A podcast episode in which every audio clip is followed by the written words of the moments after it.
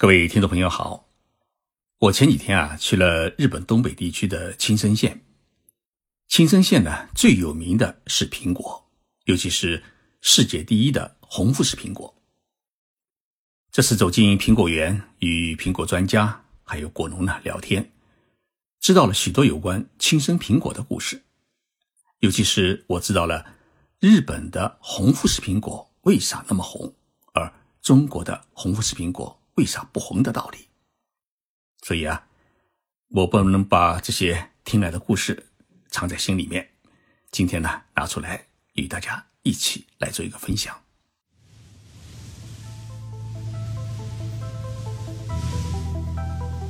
任你波涛汹涌，我自静静到来。静说日本，冷静才能说出真相。我是徐宁波，在东京给各位讲述日本故事。到青森县啊，不吃苹果啊，会是一生的遗憾，因为日本年产九十万吨苹果，五十万吨呢就来自于青森县。也就是说，日本的百分之六十的苹果。产自青森县，青森呢，不仅是日本，也是全世界的苹果的圣地。日本的县啊，相当于我们中国的一个省。青森县呢，位于日本本州岛的最北端，从东京坐新干线啊，哎，需要三个小时的时间。冬天是白雪皑皑，一年四季啊，是十分的分明。我在青森看完枫叶。顺路呢，就拐进了苹果园。其实，在青森一路开车，到处可以看到苹果园。青色苹果园啊，有一个特点，就是没有围墙，也没有围栏，是完全开放式的陵园。你在路边一停车，顺手啊就可以摘几个苹果。青森的果农说啊，我们不好偷，也很少有人偷，因为。亲生人啊，几乎家家户户都有苹果树，即使没有的话，总有几户亲戚是种苹果的。所以，苹果对于亲生人来说啊，不是一种看了就会激动的东西。但是我看了以后啊，很激动，因为我的老家是在浙江，浙江呢是产橘子，就是不产苹果。所以，当我走进啊，哎，日本的苹果园，拿起相机啊，就想做直播。这种兴奋啊，令在苹果的大妈看了都是满脸的困惑。他说：“你生我多个卡拉迪斯嘎？”他就问我：“兄弟，你是从哪里来的？”亲生的苹果啊，品种啊有几十种，但是最有名的当推红富士。红富士苹果不是生来就有的，它是在一九三九年由日本农林水产省的果树试验场。以国光苹果为母本，元帅苹果为副本，经杂交以后研发而成的。红富士苹果的最大特点是体积很大，遍体通红，形状呢很圆，平均大小跟棒球一样。果实的重量中有百分之十左右是单糖，而且果肉是十分紧密，比其他很多苹果啊，哎都要。甜美和清脆，因此呢，受到了全世界的消费者的广泛喜爱。红富士苹果与其他苹果相比啊，有更长的最佳的使用日期，甚至你不需要放入冰箱里面保存，在通常的室温下可保存四个月。如果放入冰箱，那么红富士苹果可保存五到七个月。一九八零年春天。中国农业部组织有关专家到日本考察，发现了红富士苹果。因为那个时候的中国苹果是以黄颜色的国光苹果为主，在日本政府的支持之下呢，中国有选择的引入了几种红富士的苗木，并安排在呢山东率先呢种植，然后扩展到北京、天津和西北地区。那么现在呢，红富士苹果的产量。在中国年产两千万吨的当中，它占到了百分之四十五，而且是逐年增长。但是呢，问题来了，日本的红富士苹果啊，它是浑身是通红的，但是到了中国啊，为什么红富士苹果就变成了粉红的呢？我来到了青森县产业技术中心的苹果研究所，这里是日本研究苹果的最高的一个科研圣地。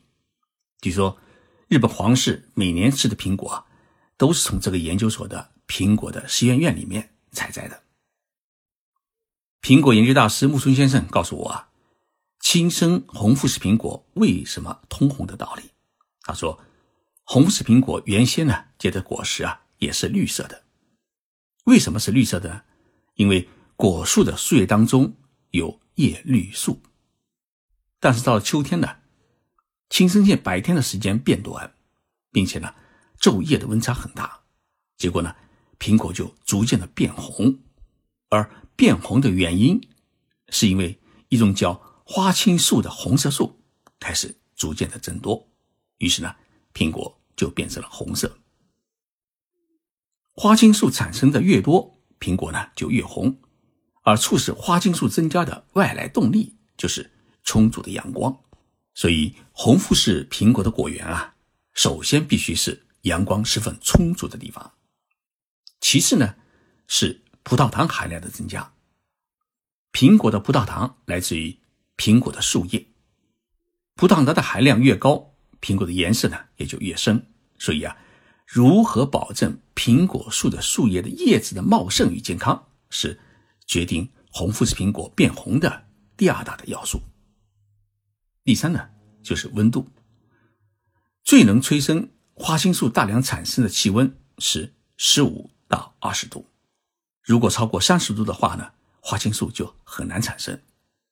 所以，在苹果开始成熟时，自然界的气温最好是在二十度左右。这一点呢，青森县的气温啊是得天独厚。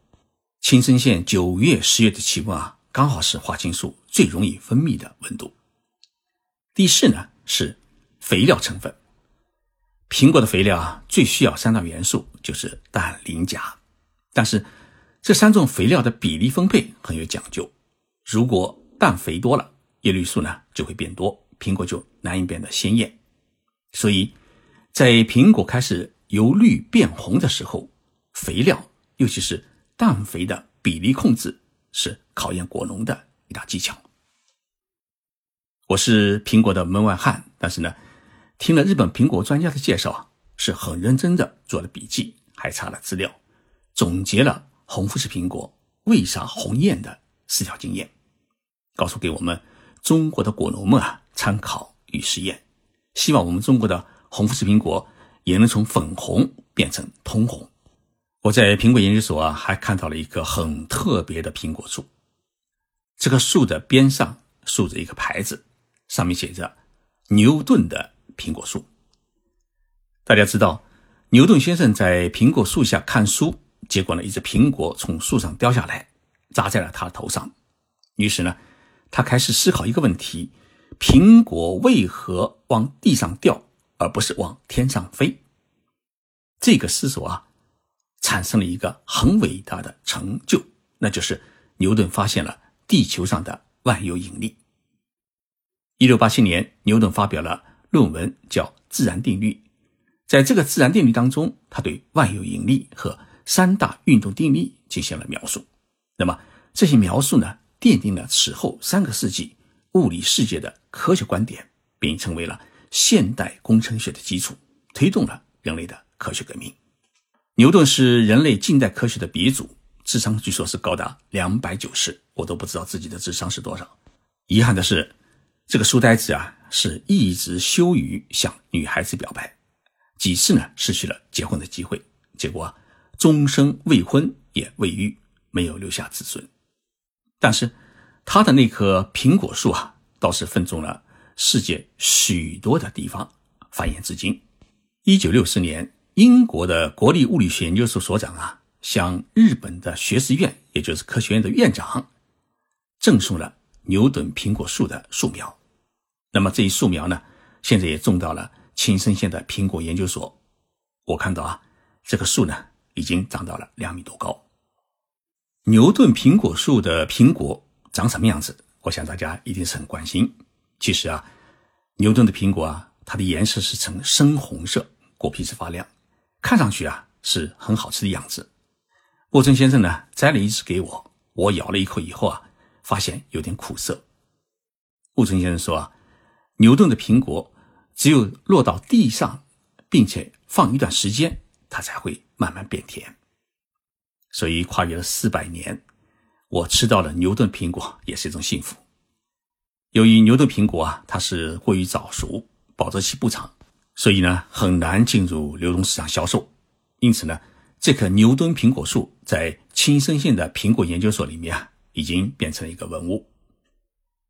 我在牛顿的苹果树下面是拼命想象，牛顿先生当年一定也是啃着这苦涩的苹果，在思考苹果为什么掉下来的道理。青森人对于苹果的研究啊，一直没有停止过脚步。那么，这次在青森，我看到了一种十分亮眼的新品种苹果，叫红梦，就《红楼梦》的红梦。为啥叫红梦？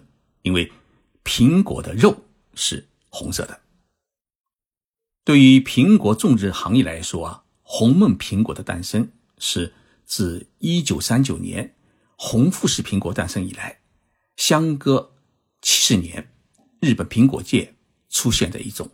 最伟大的革命性事件。那么，这只红肉苹果它是如何诞生的呢？其实，在一九九四年，青森县啊有一所大学叫红前大学。红前大学呢有一个农学生命科学部，这里面呢有位教授叫岩崎雄子富教授，他呢以日本的红玉苹果作为母体，以美国的蛇果苹果作为附体，利用大学。腾起农场的一个空地呢，进行了试验性杂交，结果结出来的苹果居然是一个红肉的苹果。但是 DNA 的调查结果显示，蛇果呢其实并不是这种红肉苹果的副本，真正的副体啊，也就是副本，来自于同一个果园里面名叫艾特斯黄金的苹果树，但是。红玉苹果的肉是白色的，艾特斯黄金苹果的肉是黄色的，两者杂交怎么会产生红肉呢？百思不得其解的延吉教授呢，向艾特斯黄金苹果的产地的美国专家进行了请教，结果美国专家们也认为，艾特斯黄金苹果的果皮与果肉都是黄色的，从遗传学的原理来说啊，也难以诞生红肉的苹果。那么，红旗大学藤崎农场的这棵苹果树啊，它到底是一棵什么样的苹果树？至今啊还是个谜。经过几年的培育，红梦苹果树呢逐渐繁殖成林。二零一零年，日本农林水产省正式将以这个苹果作为新种进行了登录。红梦苹果的味道到底如何呢？哎，从某种意义上来说啊，它的味道可能比红富士苹果还要好。为什么这么说呢？我去青森县苹果园时啊，我跟果农商量，我想买几斤红富士苹果带回东京，但是呢，果农老大爷就是不肯卖。我问他：“你为什么不肯卖呢？我出高价就可以了。”他说：“啊，红富士苹果刚从树上摘下来时啊，皮有点涩，而且苹果蜜还不多，需要放段时间，让它熟成以后，让苹果蜜啊全部酿出来之后再吃。”这红富士苹果才是最美味的。最后啊，果农老大爷看到我实在是很馋嘴的样子，送了我几只，咬一口啊，酸甜相宜，味道已经好极了。但是我就不知道他们追究的最美的味道应该是什么样子。但是呢，红梦苹果是摘下来就可以吃，因为它克服了生苹果的那种涩味，不需要像红富士苹果那样。熟成以后才是最好吃。做完这期节目，我发现自己啊都已经快变成苹果专家了。最后告诉大家一个吃苹果的小窍门大家有没有发现啊？当你把苹果切开以后啊，过一会儿苹果肉呢就会变色。那么怎样才能让苹果肉不变色呢？日本的果农他告诉我一个秘诀，大家一定要记住啊，这是秘诀。他说啊。要先打一盆清水，稍微呢放一点盐，不要多，让盐化开以后呢，再切苹果，把苹果肉在盐水里面稍微过一下，苹果肉呢就不会变颜色了。大家记住啊，哎，要把这个经验啊传授给喜欢吃苹果的朋友们。谢谢大家收听这一期的节目啊！如果想了解更多日本的事情，请大家呢去当当网或者京东商城购买我的四本书。这四本书的书名分别是《静观日本》《日本人的活法》《遇见日本》。日本的砥砺，那么这四本书啊，都是北京的华文出版社出版的，敬请大家关照。最后啊，关于抢先听的问题啊，有不少听众朋友表达了自己的一些意见和看法。确实呢，《静说日本》这一节目从三年前一开始就设定为公益节目，没想到啊要赚钱，因此一直是请大家免费收听。但是最近呢，喜马拉雅为了给会员们提供更好的服务，推出了抢先两天收听这一方式，这请大家能够理解。但是习惯于每星期三、星期六打开 APP 收听我节目的听众朋友啊，因为不能及时收听《静说日本》节目，大家呢有些不习惯，有些怨言，所以啊，为了遵循我跟大家约定的每周星期三、星期六播出的诺言，继续让大家能够按时免费收听。所以呢，我决定从这一期节目开始，将节目的上传时间调整为星期一和星期四，这样让会员们先抢先听两天，其他的听众朋友啊，依然可以在每星期三和星期六按时免费收听。期盼大家继续支持和关注。